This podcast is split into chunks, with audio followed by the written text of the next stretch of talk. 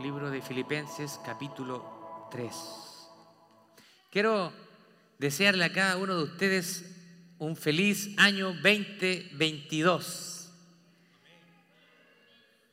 Que sea un año de mucha bendición para su vida, que podamos emprender los proyectos que tenemos y que nos tomemos cada día de este año de la mano del Señor. Si nosotros caminamos de la mano del Señor, entonces podemos estar seguros, independiente de qué pueda suceder a nuestro alrededor. ¿Usted lo cree? Amén. Claro que sí. El Señor dice en su palabra que Él estaría con nosotros todos los días hasta el fin del mundo. Así que cuando usted pone su confianza en Jesús, Él le promete estar con usted todos los días de su vida. Gloria a Dios. Bien, vamos a pasar a la palabra del Señor entonces, libro de Filipenses, capítulo 3.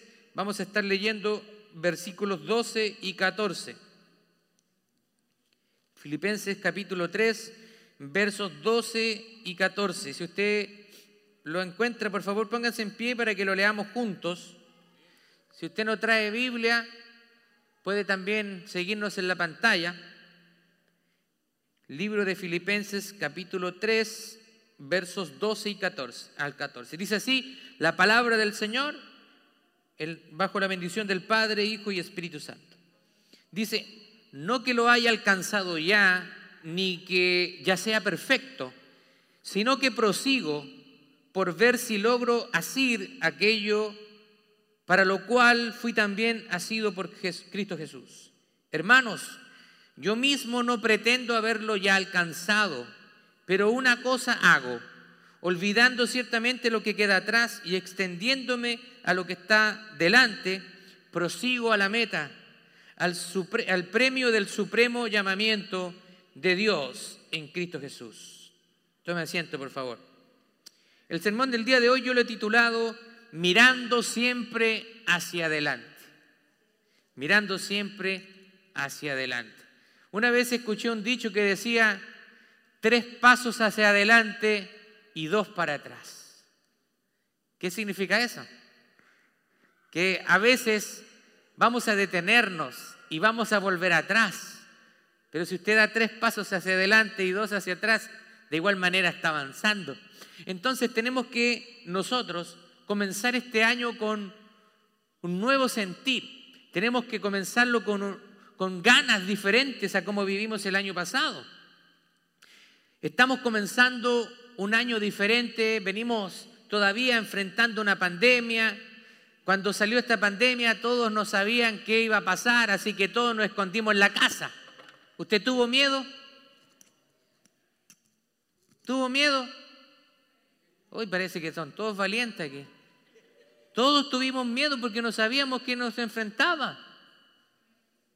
Yo llegaba a mi casa y mi esposa parecía un general del ejército, me esperaba así.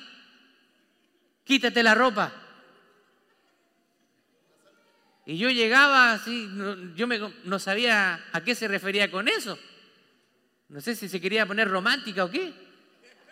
Pero entendí de que se trataba de algo que estábamos recién comenzando a conocer, así que era algo nuevo para nosotros. Así que yo llegaba a mi casa, me sacaba toda la ropa, la tiraba ahí, me desinfectaba, mi esposa me pasaba el Lysol por todo el cuerpo y me iba a bañar. Estábamos en un tiempo que no sabíamos qué iba a suceder. Incluso hay una hermana de otra iglesia que todos los productos que compraba en Walmart hacía una solución de, de cloro líquido y, sumergía los galones de leche y todo. Así, pero una histeria total. Así que creo que venimos de tiempos un poquito caóticos donde hemos vivido momentos inciertos, no sabemos para dónde va la cosa, pero estamos comenzando un nuevo año y un nuevo año nos da una nueva oportunidad de comenzar. Así que las metas que usted no pudo cumplir el año pasado, hoy es una nueva oportunidad para que usted pueda cumplirlas. Así que todos los hermanos que el año, el año 2020 estuvieron diciendo ya, el año 2021, ahora sí que hago dieta, ahora sí que voy a ir al gimnasio, terminó el 2021 y nada. No pasó nunca nada con la dieta, menos ir al gimnasio. Y terminamos el año comiendo, pero ¿para qué le cuento? Celebrando el 2020. Así que hay muchas cosas que nosotros a veces nos proponemos hacer, pero a veces es difícil hacerlo porque nos falta disciplina, nos falta determinación, o qué sé yo, simplemente nos falta ánimo para hacerlo. Pero, ¿sabe qué? Es bueno comenzar este año con una recordando una promesa que le hizo el Señor al pueblo de Israel y que el día de hoy el Señor nos recuerda esa promesa y nos habla a nosotros. Mire lo que dice Jeremías capítulo 32, verso 40. Y haré un pacto eterno con ellos. Nunca dejaré de hacerles bien. Pondré en el corazón de ellos el deseo de adorarme y nunca me dejarán. ¿Se da cuenta que el Señor, el Señor tiene una determinación con nosotros? Él no se cansa con nosotros. Esto es un buen recordatorio para comenzar este año, de que Dios no se cansa de obrar en nosotros y de trabajar en nuestra vida. Él es un Dios de nuevas oportunidades. Ahora, a mí me gustaría comenzar con algunas exhortaciones de este pasaje. Eh, al final, yo también quiero compartir algunas resoluciones para este año y le voy a pedir que usted se una conmigo en esas resoluciones para este año. Pero antes quiero que veamos algunas enseñanzas que nos deja este pasaje. Primero, este pasaje nos enseña de que debemos reconocer el hecho de que aún no hemos vivido como queremos. ¿Usted está viviendo como quiere? ¿Ha llegado a ser el cristiano maduro, el cristiano sin mancha, sin arruga, el cristiano casi bordeando la perfección? ¿Ha llegado usted acaso a ser ese tipo de cristiano? ¿Alguien se osa a decir que sí? Creo que si nosotros tenemos una pequeña cuota de humildad, no nos vamos a atrever a decir de que ya la hice, ya. Yo llevo 20 años de cristiano, llevo 25 años, yo ya, yo ya no tengo nada más que hacer, he cumplido todo. Creo que no. Creo que si dijéramos eso, estaríamos pecando de soberbia, porque hay áreas en nuestra vida que todavía el Señor está tratando. Así que debemos reconocer que no, no, no, no vivimos como queremos. Aquí el apóstol Pablo dice, no que haya alcanzado ya, ni que ya sea perfecto. Pablo está reconociendo de que todavía él no alcanza lo que le gustaría alcanzar. Dice, sino que prosigo para ver si logro Ahora, es difícil pensar en alguien más comprometido a Cristo que el apóstol Pablo. Este hombre había dejado una carrera brillante en el Sanedrín. Él tenía prestigio, él tenía un nombre, era reconocido. Él había estudiado con uno de los más grandes eruditos de la época, con el, el rabino Gamaliel, y eso no era cualquier cosa. Pero él había dejado todo eso para seguir a Cristo y entrar al ministerio a tiempo completo. Pablo dejó todo y se dedicó al ministerio a tiempo completo. Además, él estaba dedicada a una de las tareas más demandantes que puede tener un pastor. ¿Sabe cuál es? La plantación de iglesias. Los que hemos plantado iglesias sabemos que es una tarea demandante, comenzar de cero empezar a entrenar personas, empezar a invitar personas a que se sumen a la, visión que Dios pone en tu corazón, comenzar a entrenar, a discipular, es una tarea demandante. Y a esto que está haciendo Pablo también nosotros podemos sumar de que Pablo había sido perseguido por el hecho de seguir a Cristo. Ahora, los que estaban con él en el Sanedrín ahora lo veían como un enemigo. Había sido perseguido, había enfrentado muchas dificultades, incluso lo habían dado por muerto, lo habían apedreado, le habían dado al pobre Pablo que un día lo dejaron afuera de la ciudad, lo, apedrearon, le dieron duro y se fueron, este ya se murió. Y dice que Pablo se levanta, se sacude el polvo de su ropa y sigue. Ahora, los que hemos leído la palabra del Señor, yo creo que yo lo interpreto de que ahí hay un milagro. Nadie sobrevivía a un apedreamiento. Como se lapidaba a las personas en esa época, nadie sobrevivía. No eran piedritas así chiquititas. Eran camotes, como le decimos en mi país. Así unas piedras que lanzaban sobre las personas. Así que lo más probable es que Pablo fue protegido milagrosamente por el Señor. Ahora, no basta con eso. Vamos a sumarle otro ingrediente a que Pablo se encuentra en la prisión. Está escribiendo esta carta a los filipenses desde una prisión húmeda, oscura, sucia. Y aún con todo lo que yo le he mencionado anteriormente, él siente que todavía no ha vivido la vida que debe vivir en Cristo. ¿Se da cuenta usted?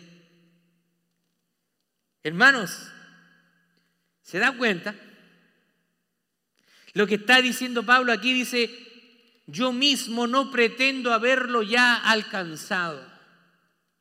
Yo no, yo no sé usted, pero si yo soy sincero conmigo mismo, yo me identifico totalmente con Pablo.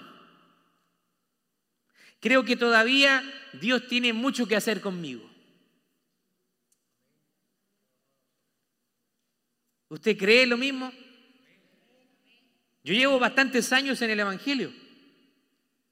Podría gloriarme de muchas cosas que, he hecho durante mi vida.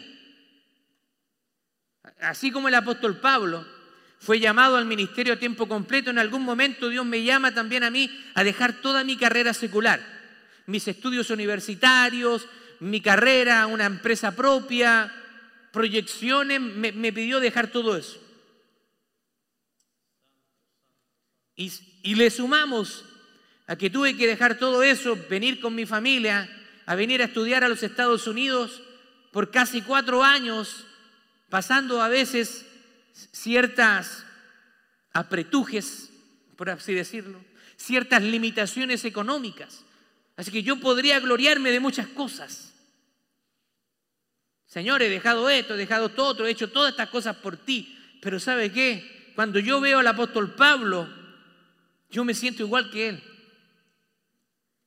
Creo que Dios todavía tiene muchas cosas que hacer conmigo y a diferencia de, lo que muchos piensan, que mientras más estudiamos la Biblia, más perfecto nos creemos, es todo lo contrario.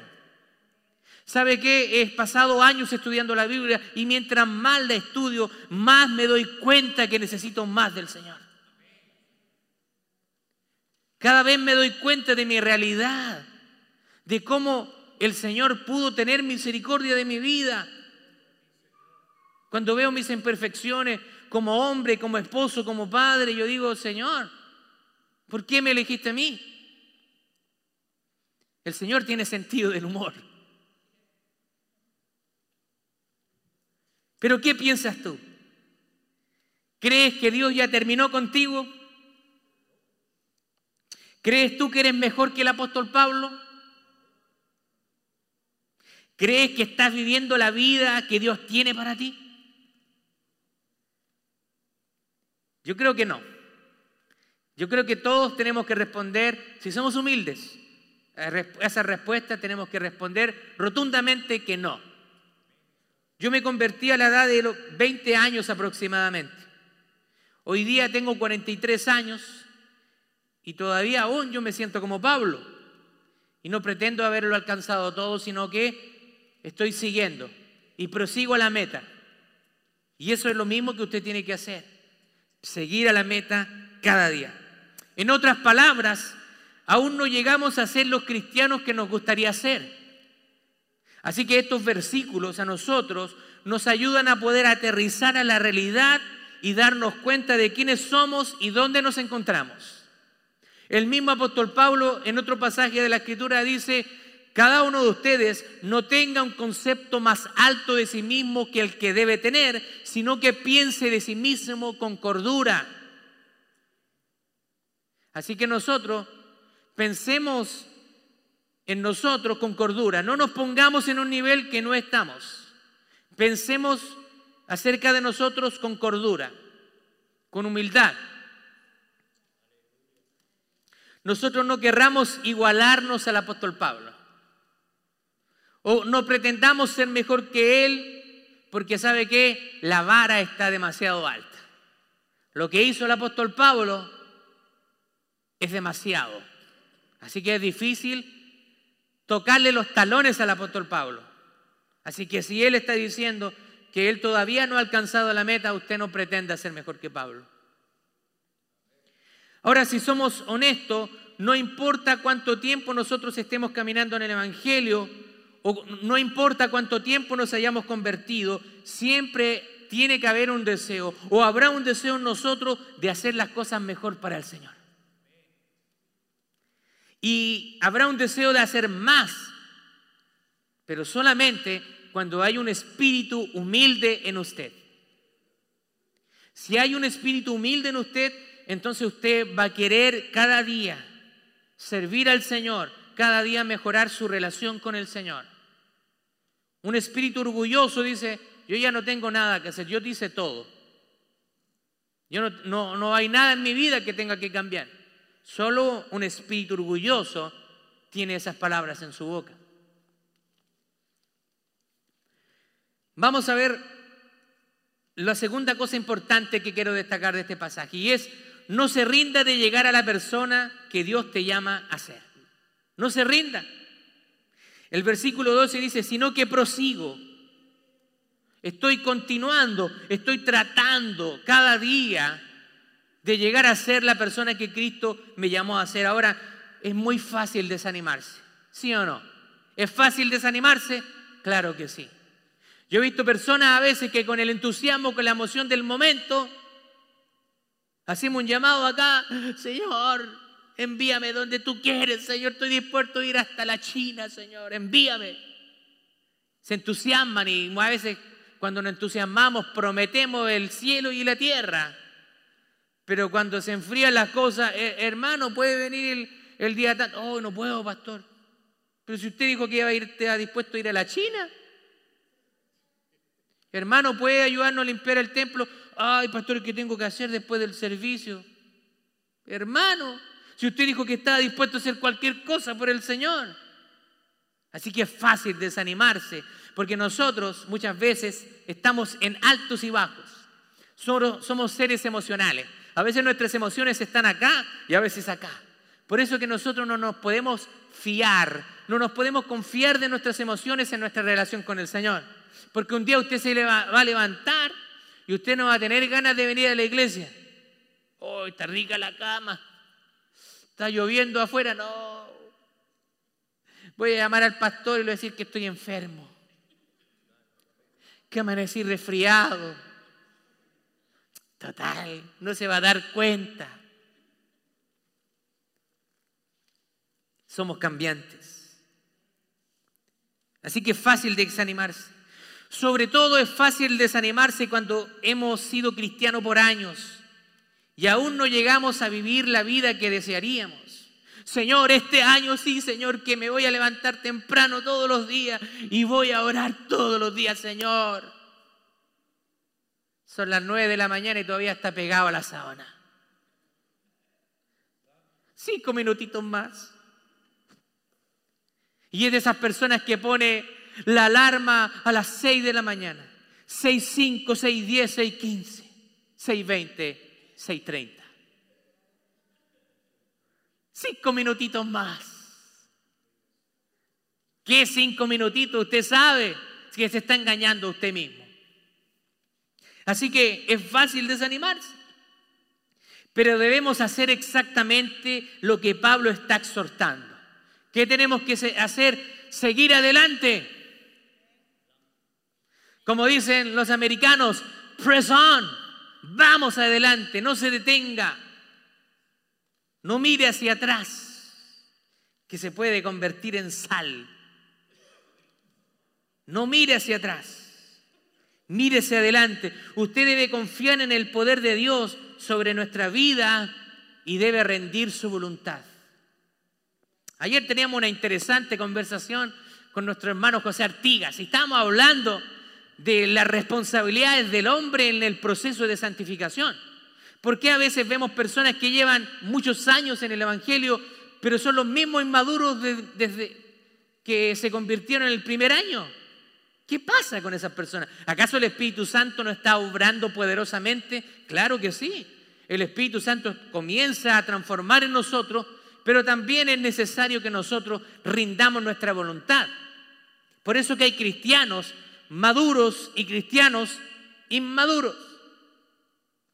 Cristianos espirituales y cristianos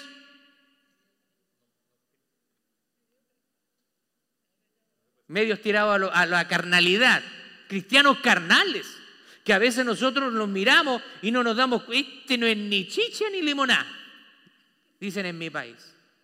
No es ni jugo de tamarindo ni de limón. No es nada. ¿Qué es lo que es? No hay convicción en esa persona. Hay son personas iracundas que un día sí, un día no. Un día, pastor, aquí estamos, pastor, con todo. ¿Dónde hay que ir, pastor? Y el otro día, no, pastor, yo me voy de la iglesia. El hermanito Pepito no me saludó, pastor, y no, eso es terrible para mí. Cristianos maduros, cristianos inmaduros, cristianos que llevan años, así que el tiempo en el Evangelio no determina tu nivel de madurez, para nada. Así que no te gloríes del tiempo que llevas. Recuerdo, hasta el día de hoy, un hermano en Chile, sucedió algo y me dijo, yo llevo 20 años en el Evangelio. Y yo entre mí dije, uy, no se le nota. Porque si tuviera 20 años no haría las cosas que está haciendo. Lo pensé, no se lo dije, le soy honesto, no se lo dije, pero lo pensé. Así que los años no determinan lo maduro que eres o no. Deberían, pero muchas veces no es así. Lo que va a depender tu madurez es cuánto te acerques al Señor y cuando rindas, cuánto rindas tu voluntad a Él. Así que rinde tu voluntad al Señor, dile, porque muchas veces no queremos, Señor, y sé sincero con él. Dile, Señor, mira, me cuesta hacer esto, Señor, me cuesta orar, soy malo para leer la Biblia. Puedo pasar dos horas y media viendo una película en el cine y estoy despiertecito. Pero cuando voy a leer la Biblia, a los tres minutos me estoy durmiendo.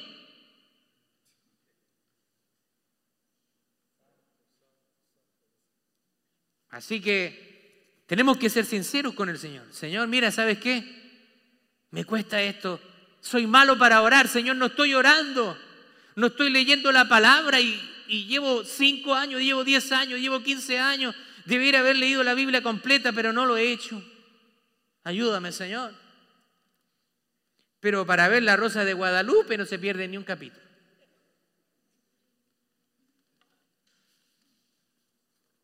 Para aprenderse las canciones nuevas de un tal conejito no sé qué, conejito malo, ese se le aprenden todas.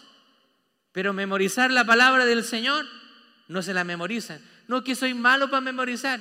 Y después uno los ve en el auto y andan cantando todas las canciones de reggaetón de memoria. podía, ¿Acaso no podía memorizar? ¿O es donde nosotros nos interesamos? Así que no te rindas. Vamos a, al tercer principio que extraemos de este, de este pasaje. Dice, aviva tu pasión con la obra redentora de Jesús.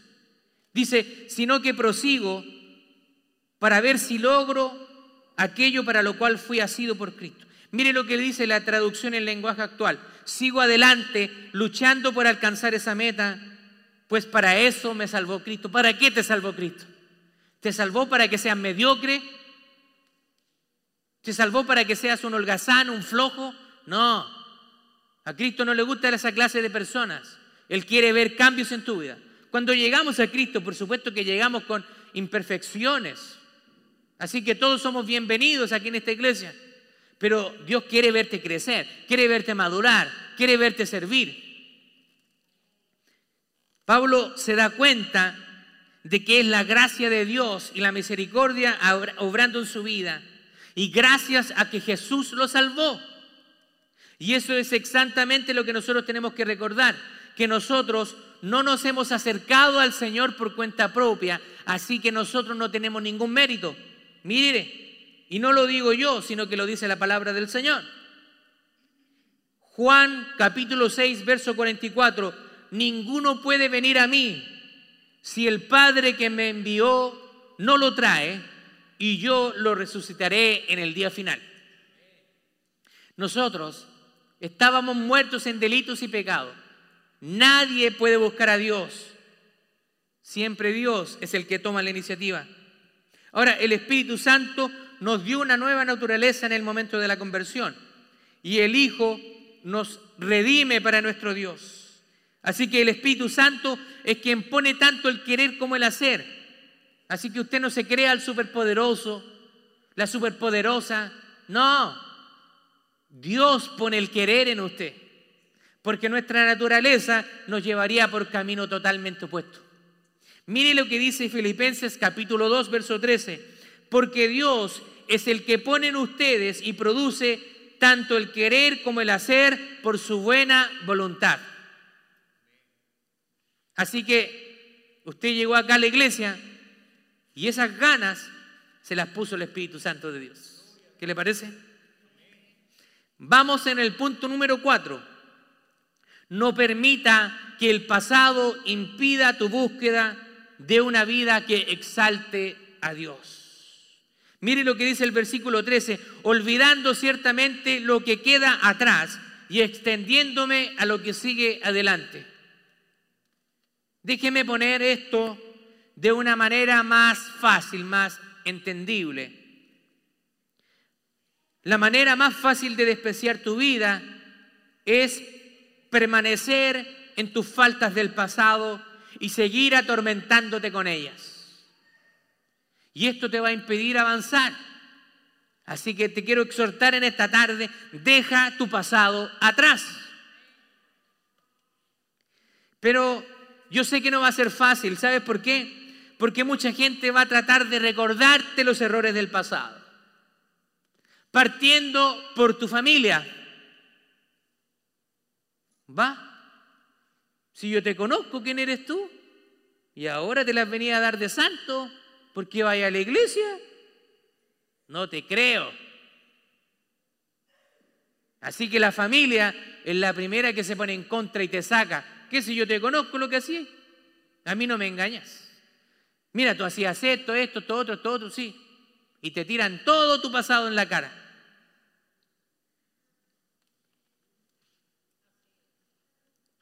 ¿Quién más te recuerda al pasado? El diablo también. El diablo te susurra al oído, te tira sus dardos de fuego. Yo te conozco. Yo sé lo que tú haces. Conozco tus errores, conozco tus faltas.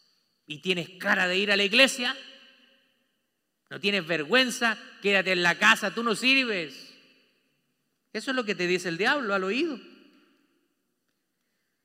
Pero deja que la promesa de Dios se haga vigente y se haga viva en ti. ¿Sabes cuál promesa?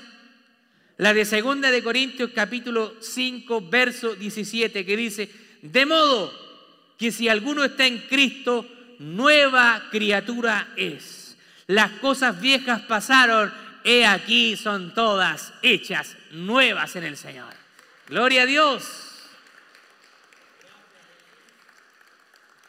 Así que nadie puede ahora reprocharte tu pasado, porque Dios borra tu pasado y Dios ahora te da una nueva oportunidad de vida. Pero muchas veces no tan solo son la familia y el diablo, sino que nosotros mismos no nos perdonamos.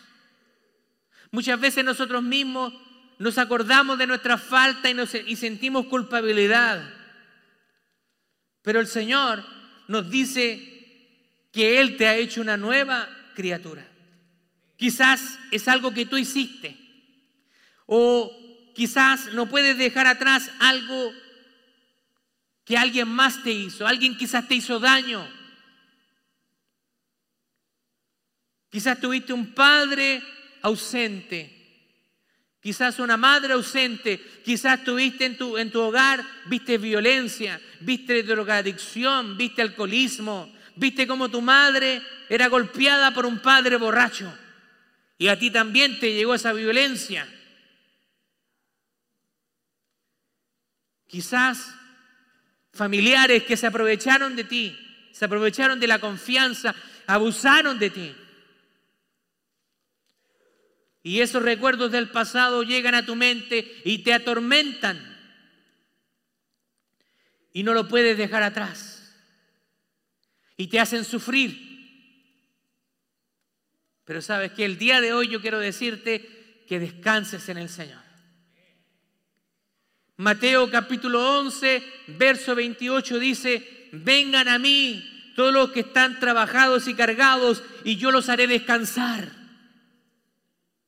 Eso es exactamente lo que el apóstol Pablo está tratando de decir, que debemos dejar el pasado atrás y enterrarlo para siempre. Si alguien viene a acusarte de, que tú hacías algo o que eras algo antes, tú te vas a decirle, sí, no niego lo que hice antes, pero ahora en Cristo soy una nueva persona. Cristo me ha perdonado y me ha dado una nueva oportunidad. Quiero que me escuche bien esta frase es una frase poderosa. Dios puede usar las cosas más dolorosas que te ha tocado vivir para abrirte las puertas del corazón de otras personas y mostrarles a Jesús. Muchas veces las cosas dolorosas que tú vives, Dios las usa para abrirte las puertas de otras personas. Por ejemplo, mi esposa sufrió una pérdida de un bebé cuando estábamos estudiando en el colegio bíblico en Eagle Pass, Texas. Así que ahora ella entiende perfectamente a una madre cuando pierde un bebé, el dolor que significa perder a un bebé. Si ella no lo hubiera vivido, no tendría ese nivel de comprensión, pero ahora Dios muchas veces ha usado esa vivencia para abrir el corazón de otras personas y también darle consuelo.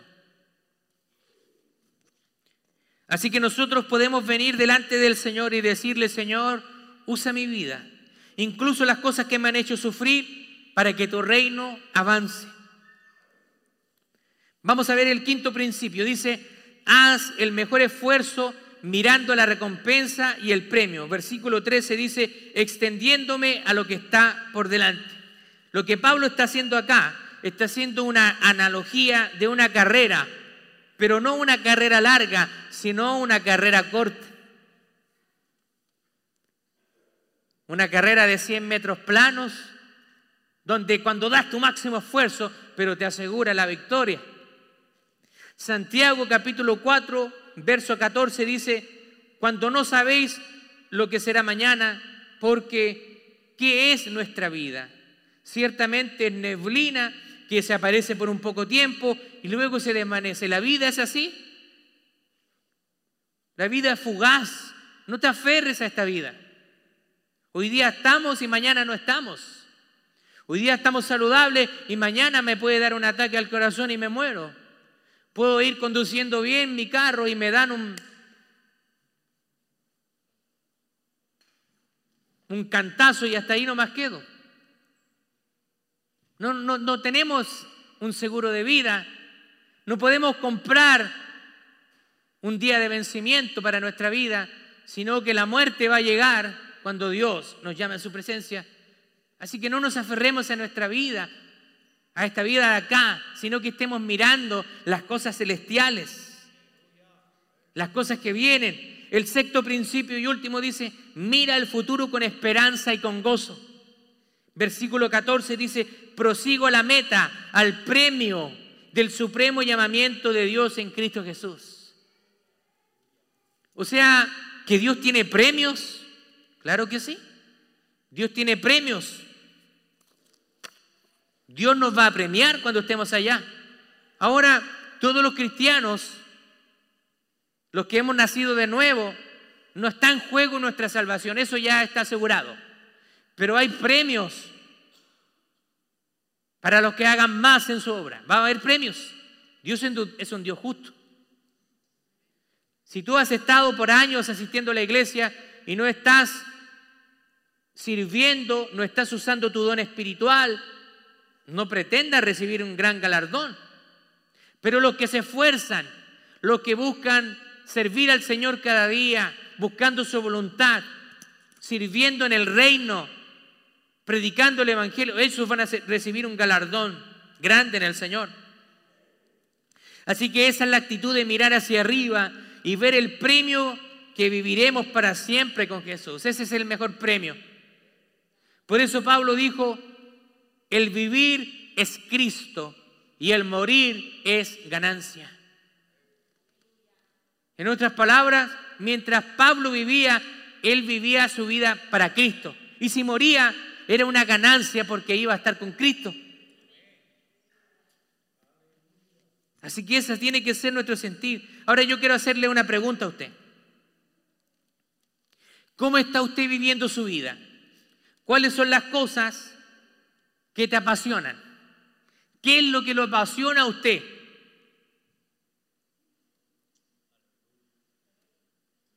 ¿Qué lo apasiona a usted? Los carros, algunos quizás oh, ven un carro y se derriten por un carro.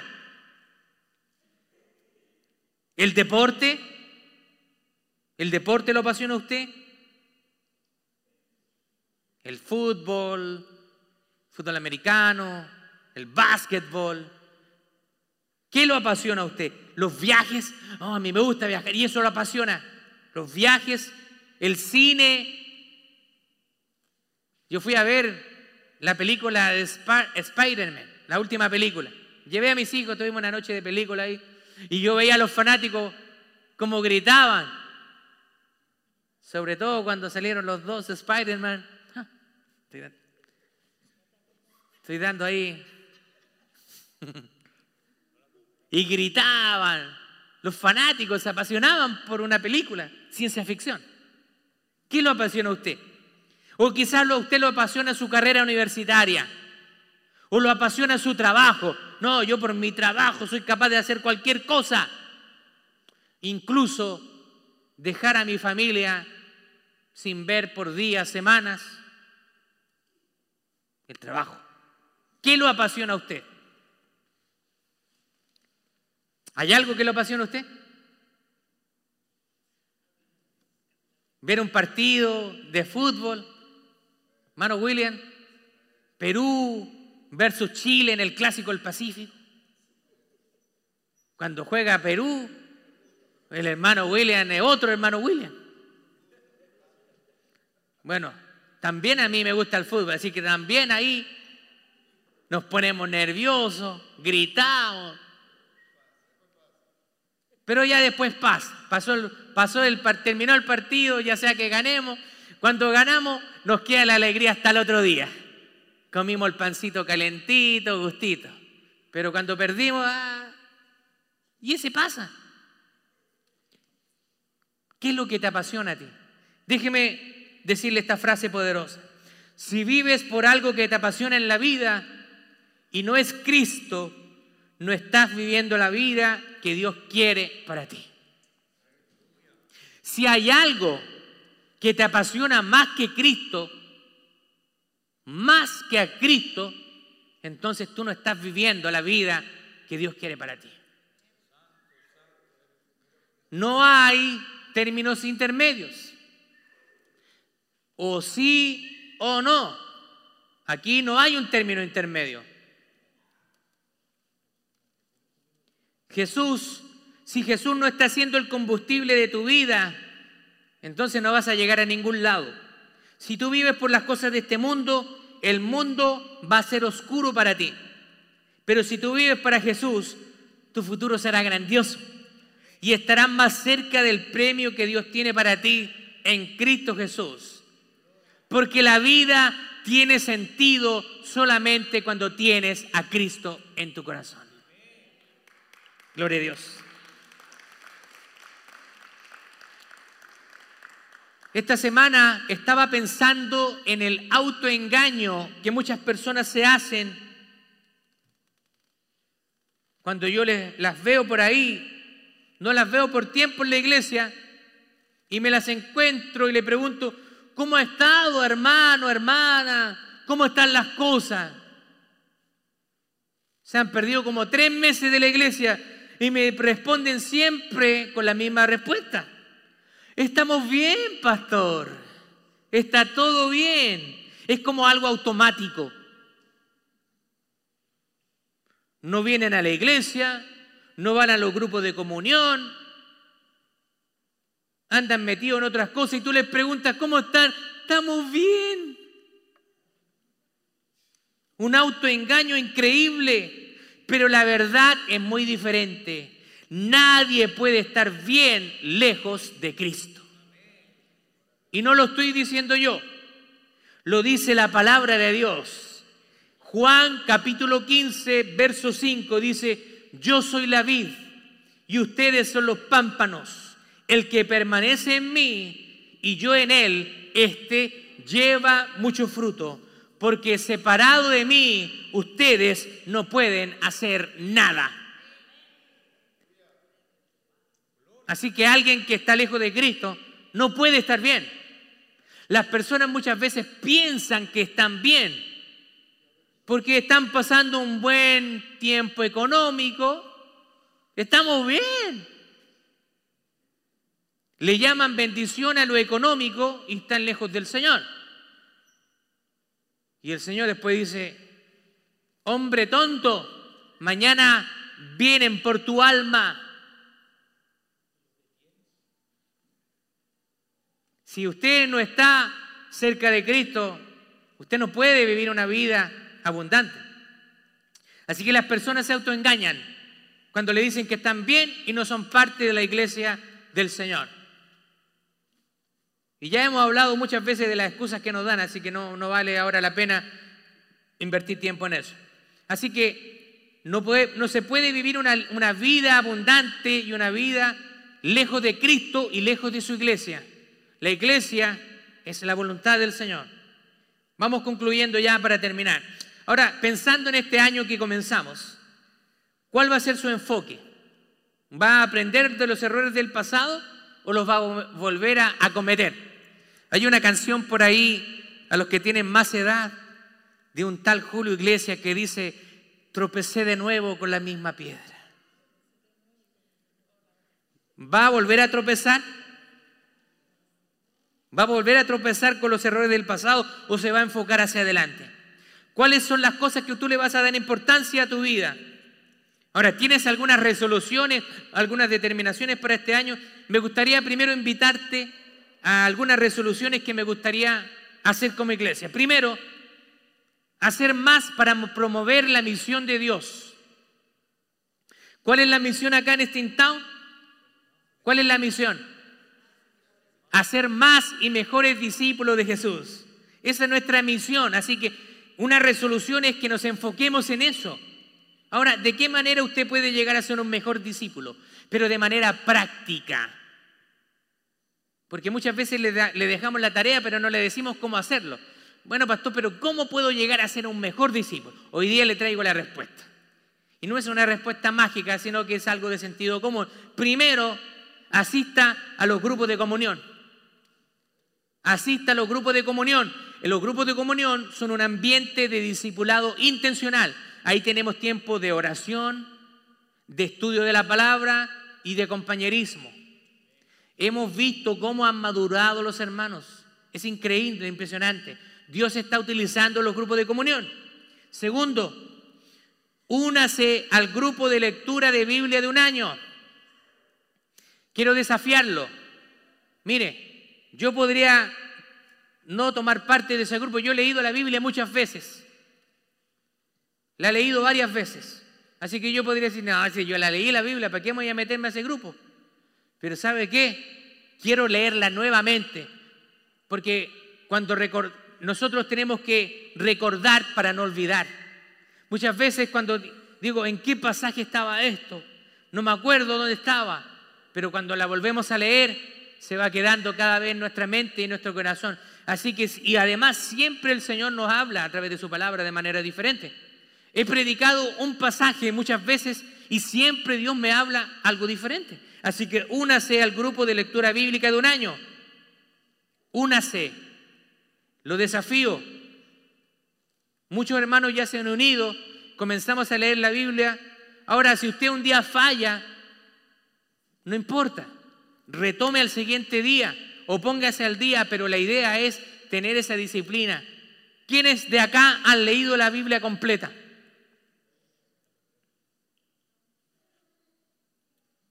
Levante la mano. ¿Quién ha leído la Biblia completa?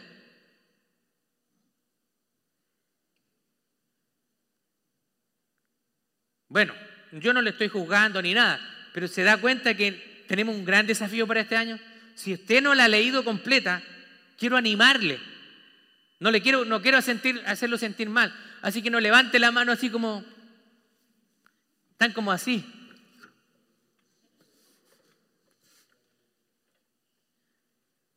Me gusta la sinceridad.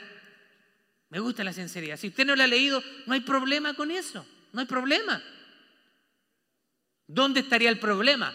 En que usted se quede sin darle importancia a eso. Ahí estaría el problema. Pero quiero animarlo a que este año comience a leer la Biblia. ¿Sabe qué? Hay muchas maneras de leerla. Hay personas a veces que a veces tienen ciertas dificultades físicas, no sé, se cansan a la vista, pero hay muchas. Ahora hay aplicaciones que usted le pone play y le lee la Biblia. Así que, si usted no puede leerla, puede ponerle play y comenzar a escuchar la Biblia. Usted puede escuchar la Biblia completa en un año. Así que tenemos un plan. Déjese pastorear. Sí, si usted quiere crecer como discípulo, déjese pastorear. Sea una oveja, no una cabra. Sea una oveja. Las ovejas oyen la voz de su pastor y lo obedecen y la siguen.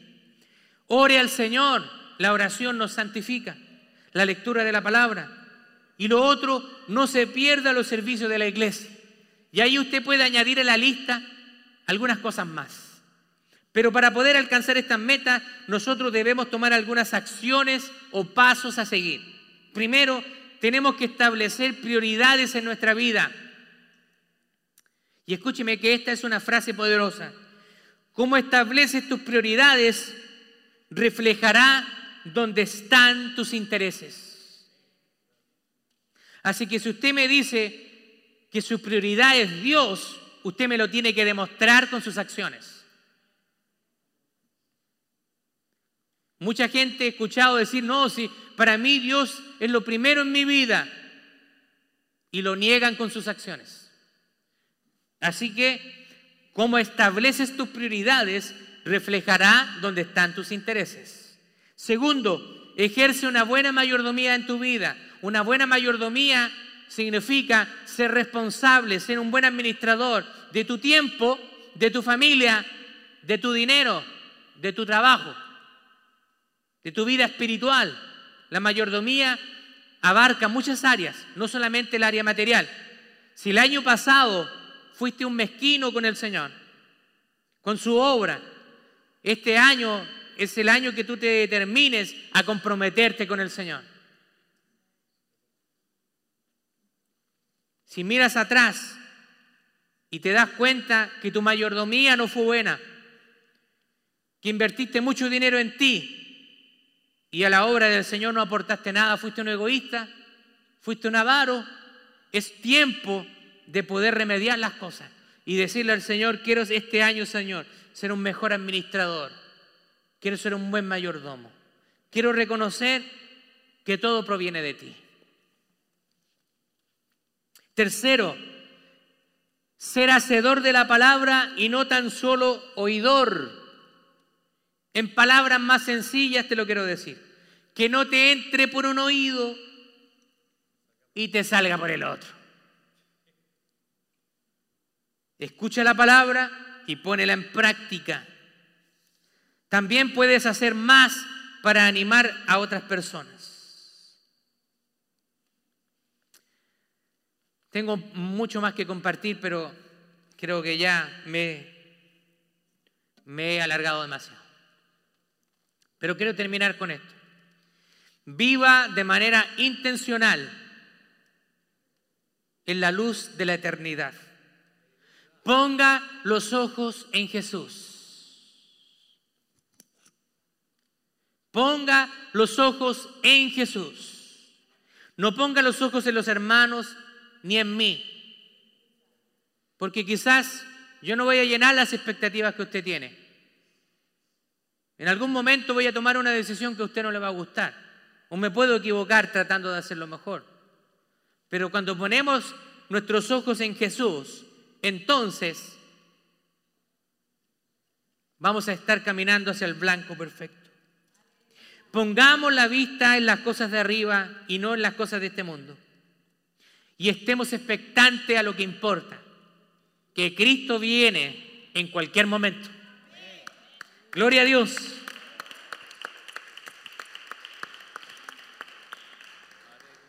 Queremos escuchar las palabras del Señor que dice, buen siervo y fiel. ¿Quiere escuchar esas palabras? Buen siervo y fiel. ¿Qué significa ser un buen siervo? ¿Sabe qué significa ser un buen siervo? Es hacer la voluntad de Dios. A pesar de nuestras falencias, a pesar de nuestras limitaciones, es hacer la voluntad de Dios. ¿Cuál es tu sueño? Tu sueño es tener todo lo que puedas, acumular la mayor cantidad de riquezas, tener un mejor trabajo, comprarte la mejor casa, tener el último carro, ganar la mayor cantidad de dinero que puedas, agrandar tu closet. ¿Qué quieres? ¿Cuál es tu sueño? Quiero terminar con las palabras de Pablo en Filipenses capítulo 3, verso 8, y dice, y aún más, yo estimo como pérdida todas las cosas en vista del incomparable valor de conocer a Cristo Jesús, mi Señor, por quien lo he perdido todo y lo considero como basura a fin de ganar a Cristo. Una última frase. Donde esté tu tesoro, allí también estará tu corazón.